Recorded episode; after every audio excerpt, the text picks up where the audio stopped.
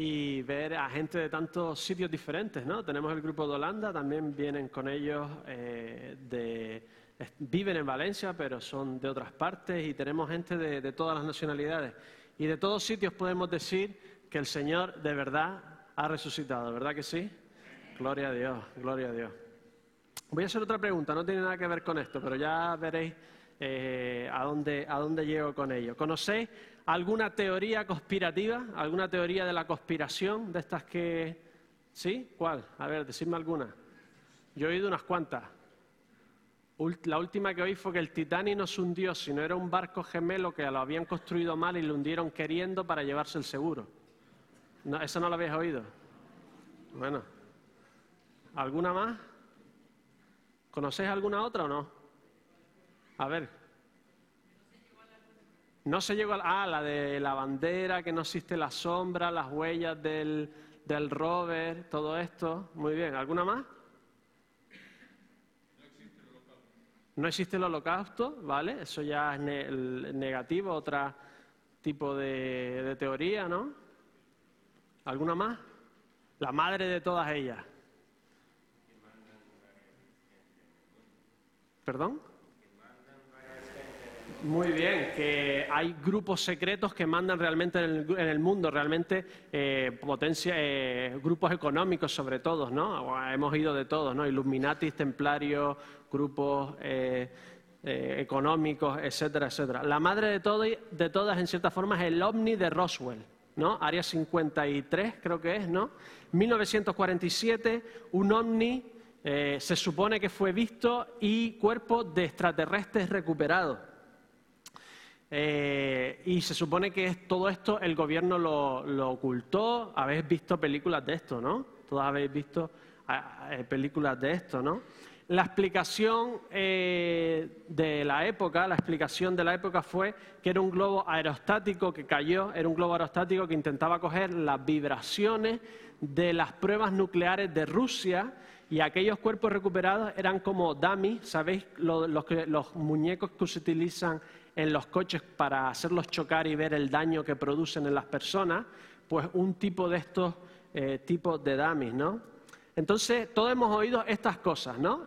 Y la, definición de una teoría conspiratoria, según Oxford, es que es la idea de que muchos acontecimientos políticos importantes o tendencias económicas y sociales son productos de tramas secretas que son en gran parte desconocidas para el público en general. Todos sabéis de qué estoy hablando. Una definición más popular.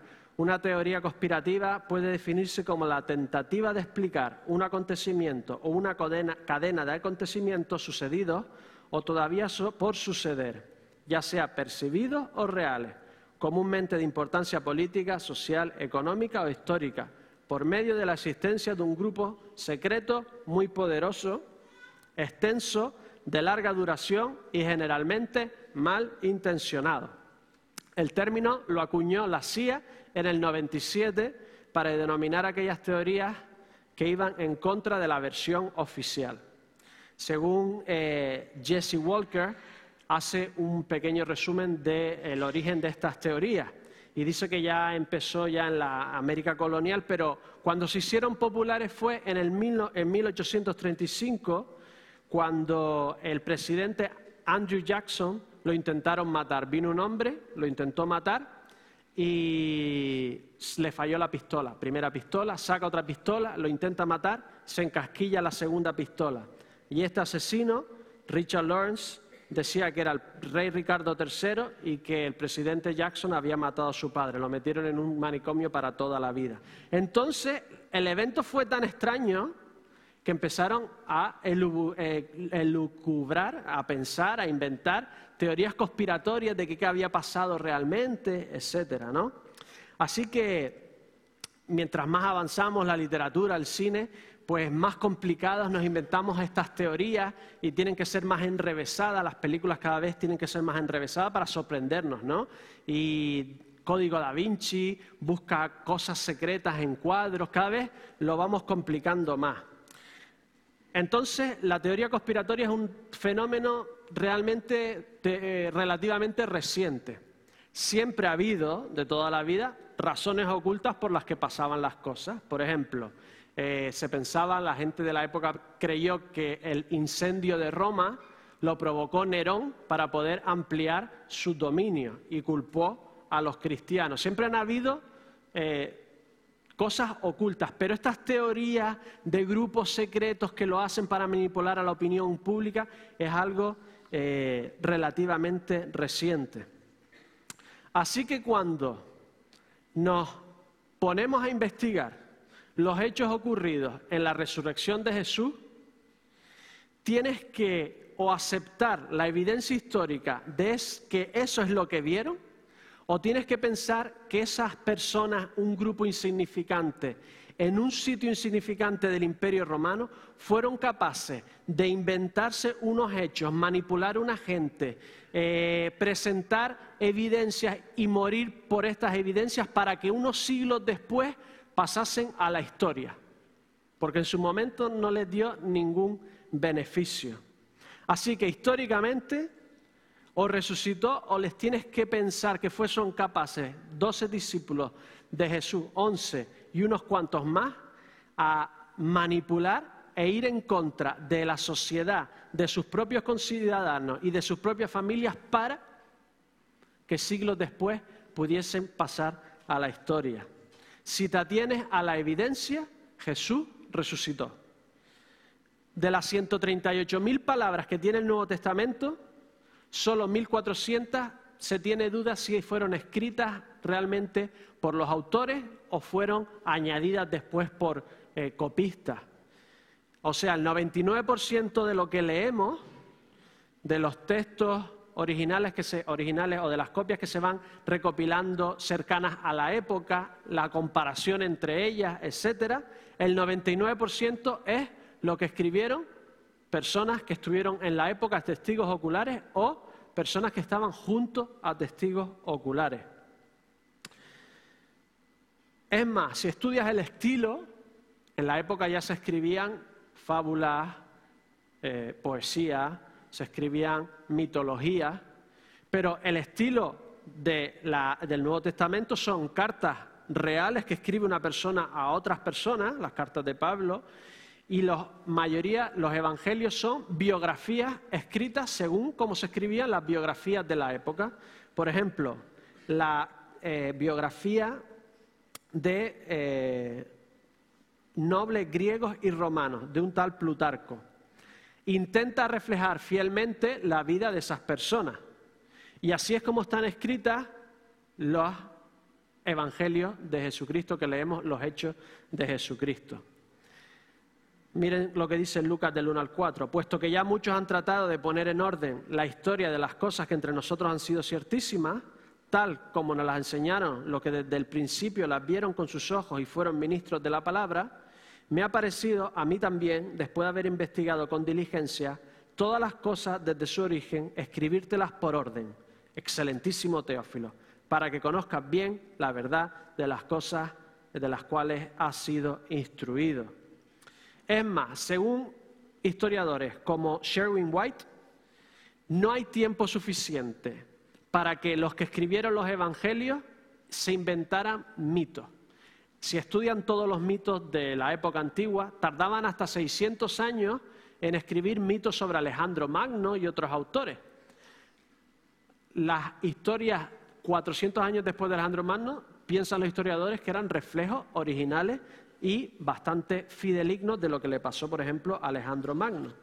Por lo tanto, no hubo ni tiempo suficiente, porque hay textos de las cartas de Pablo y del Nuevo Testamento que están escritos cuatro, siete, diez, quince años después de Jesucristo. No había tiempo material para inventarte algo y después no poder ir a los que lo vieron y decir, oye, ¿esto es verdad o no es verdad? ¿De verdad tuviste esto o no lo viste? ¿De verdad te comiste el pan que dividió Jesús o no? ¿De verdad lo viste resucitar o no?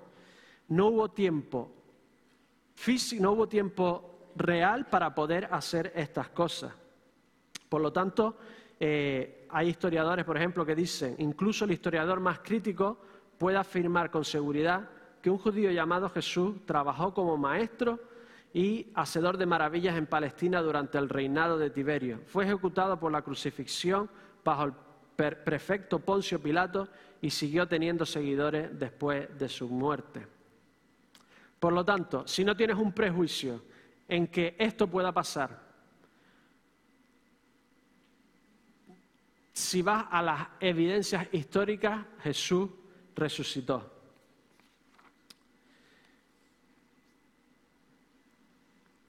Si quieres oír evidencias históricas, eh, tenemos eh, varias predicaciones sobre ello. Hay una, por ejemplo, de la Semana Santa del año pasado, Domingo de Resurrección. Si vas a la página web donde tenemos las predicaciones, no está en vídeo, está en audio, así que tenés que ir a otros audios de 2017 y verlas allí. Así que yo voy a hacer hincapié en solo algunas de ellas. Lucas 24, 39 al 42 lo ha leído nuestro pastor. Mirad mis manos y mis pies que yo mismo soy. Papad y ved, porque un espíritu no tiene carne ni hueso como veis que yo tengo. Y diciendo esto le mostró las manos y los pies. Pero como todavía ellos de gozo no lo creían y estaban maravillados, les dijo, ¿tenéis algo que comer? Entonces les dieron un trozo de pescado asado y un panal de miel. Una, voy a, a nombrar solo tres. Podéis ir a otras predicaciones y escuchar muchas más evidencias. Una, si te vas a inventar algo, te inventas algo que no sea falsificable. Te inventas una resurrección y te la inventas espiritual. Si los apóstoles hubiesen dicho que fue una resurrección espiritual, en realidad nadie le puede decir, ¿de verdad lo viste o no? Yo lo vi espiritualmente. Pero que dijeran que lo vieron, que lo tocaron y que comieron con él, ¿para qué inventarte una cosa así si solo tienes que decir que fue espiritual?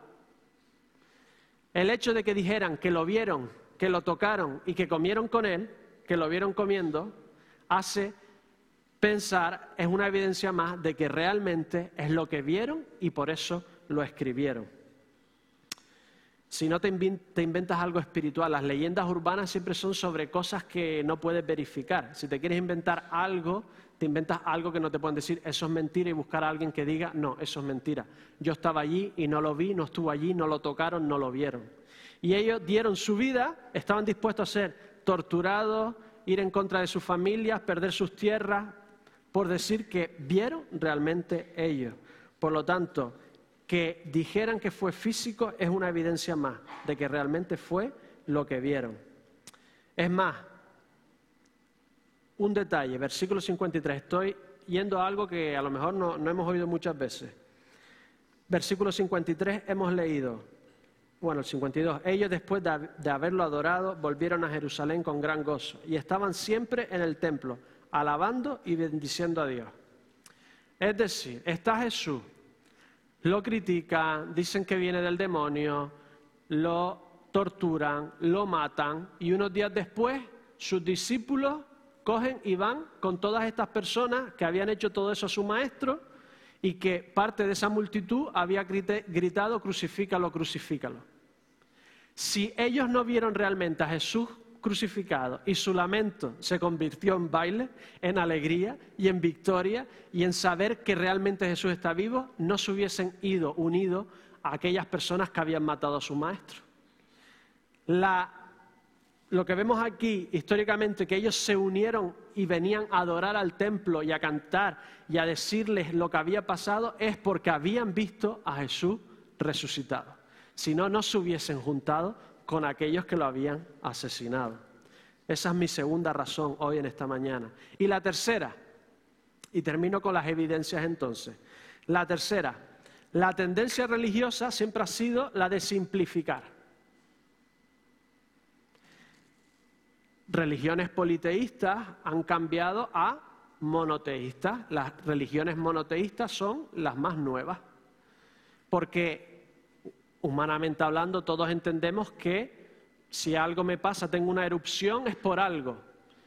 Y ese algo siempre es como más simple. Tiene que ser un. Vas al médico y siempre te va a decir que es un virus, ¿no? O estrés, ¿vale? Tiene una razón simple por la cual te está pasando una cantidad de cosas. O sea, siempre las razones primeras del universo pensamos que es algo más simple que la complejidad, complejidad del, del universo en sí mismo. Así que las religiones que tienen muchísimos dioses pueblos que han tenido muchísimos dioses han pasado a ser monoteístas, pero no al revés. Personas que, incluso los hindús que tienen millones de dioses, piensan que todos estos son un reflejo del, de, algo, de algo más simple, de algo más primordial, que es el principio de todo. Por lo tanto, unos monoteístas judíos deciden complicarse la vida, porque de repente ven a Jesucristo y se dieron cuenta que todo lo que hizo y lo ven resucitado y lo adoran. Versículo 53. Y está, no, 52.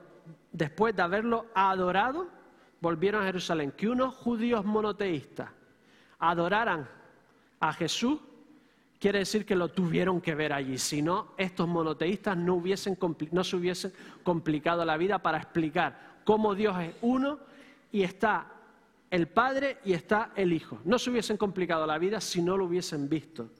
Es más, ellos lo adoraban como Dios mismo. Tenemos historiadores como Plinio, bueno, no es historiador, es una carta romana que se ha encontrado del 1102, o sea, muy reciente a la muerte de Jesús, y le dice a otro romano, este Cristo era formalmente adorado por los cristianos del Ponto y de Bitinia como su Dios.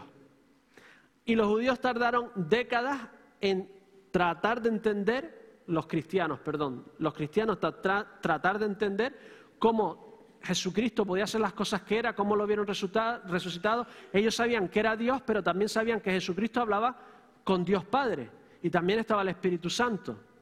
Y llegaron a la conclusión de que Dios era un solo ser, monoteísta, solo ser, pero que tenía tres centros de conciencia. Tenía tres personas, tres centros de voluntad, tres centros de pensamiento, en nuestro cerebro solo hay un centro de conciencia, ¿sí o no? Yo soy Josué, no tengo otro, pero si tuviese otro yo tendría un problema. Pero en Dios es tan grande, tan infinito, tan maravilloso que tiene tres centros de conciencia. Y esto es muchísimo mejor que uno solo, porque cuando se ama no se ama a sí mismo, se aman uno al otro. Cuando se glorifica no se glorifica a sí mismo, se glorifica al uno al otro, etcétera, etcétera. Pero eso ya es otra predicación. Estos hombres monoteístas vieron a Jesús resucitado y no tuvieron más que ir al suelo, ponerse sus rodillas y adorarlo. Y para mí esta es la evidencia más grande que hay que Jesús realmente resucitó y ellos lo vieron. Porque si no estarían yendo en contra de su propia religión, estarían en contra de su propio Dios. Sea, no estarían en contra de romanos, judíos, sino estarían en contra de Dios mismo.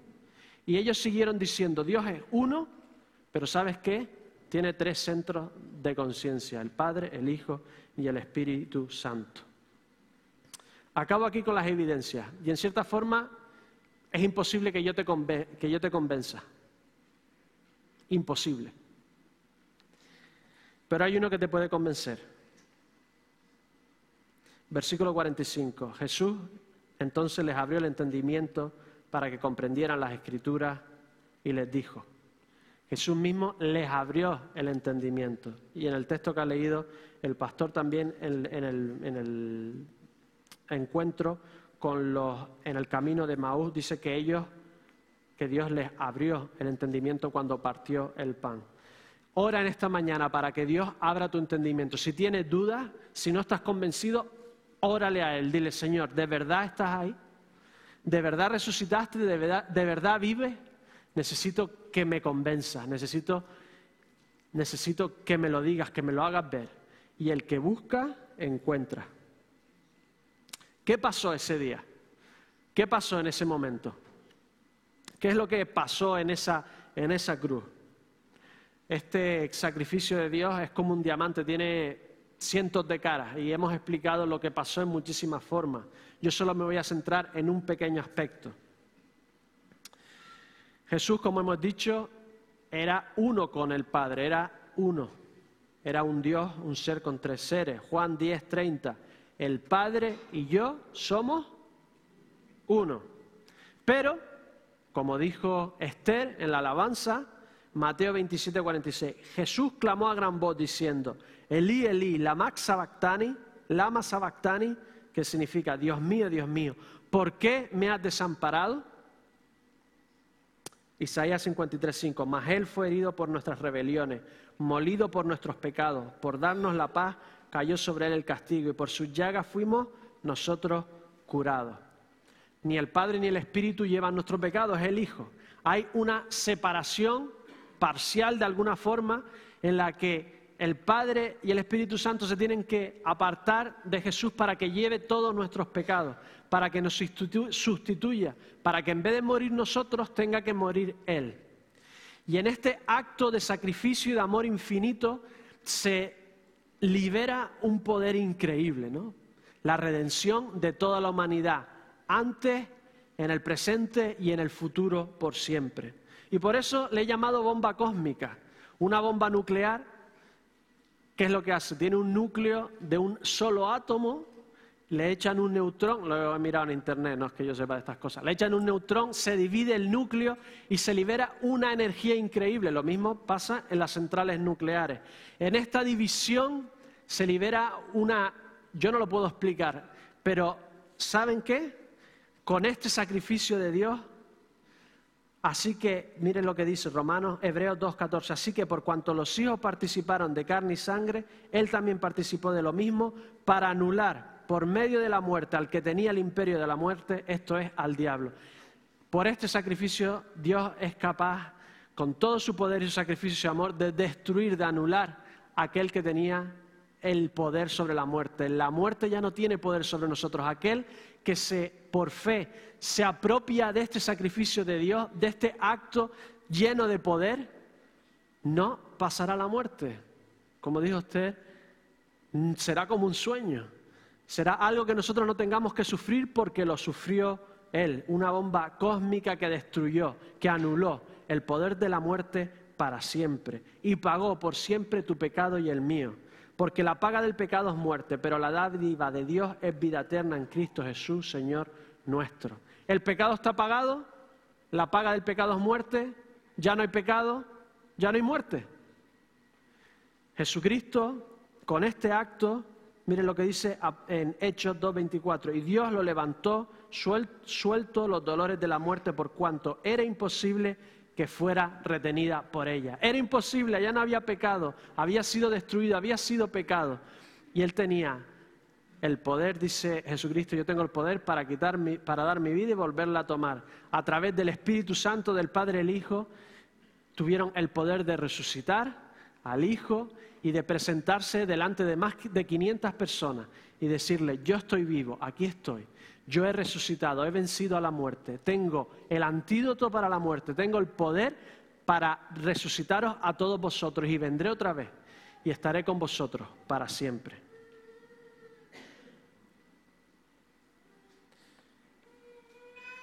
¿Y saben qué? No fue un milagro que pasó allí y ya está. Ese milagro sigue pasando hoy y sigue pasando todos los días. ¿Qué creen que es más espectacular? La vida de Jesús, su ministerio o sus 40 días resucitados. Leemos los textos en los que no tenía, no estaba ni limitado ni, ni, por espacio ni por tiempo, aparecía en un sitio y iba a otro lado, pero también era capaz de comer. ¿Cuál es el más espectacular? ¿Qué era más espectacular? ¿Jesús en su ministerio o Jesús resucitado? Resucitado. Alguien me contesta, gracias. Son las preguntas fáciles que hago, ¿no? Entonces, yo no hubiese concentrado un capitulito en Jesús resucitado y veintipico en su ministerio. Yo me hubiese concentrado en todas las cosas que hice, que vio, que, en, cómo aparecía, cómo, cómo me hubiesen concentrado en eso. ¿Vosotros? Alguno que sí, otro que no, ¿no? Pero Lucas y Hechos son un solo libro, están juntos, Lucas y Hechos. En realidad lo ponemos separado porque como Hechos ya habla de la iglesia y el Espíritu Santo, pues se metió Juan en medio porque hablaba de la historia de Jesús. Pero Lucas y Hechos están juntos. Entonces, en Lucas, si lo mira, casi todo desde el ministerio de Jesús, habla algo de la resurrección y de repente habla de toda la el Espíritu Santo con la iglesia. Entonces, ¿Cuál es el enfoque que nos quiere decir Lucas? El enfoque es que ese milagro increíble de que Jesús resucitó, lo importante no es solo eso, sino que ahora Jesús vive y puede vivir en nosotros a través de su Espíritu. Y ese es nuestro enfoque en esta mañana.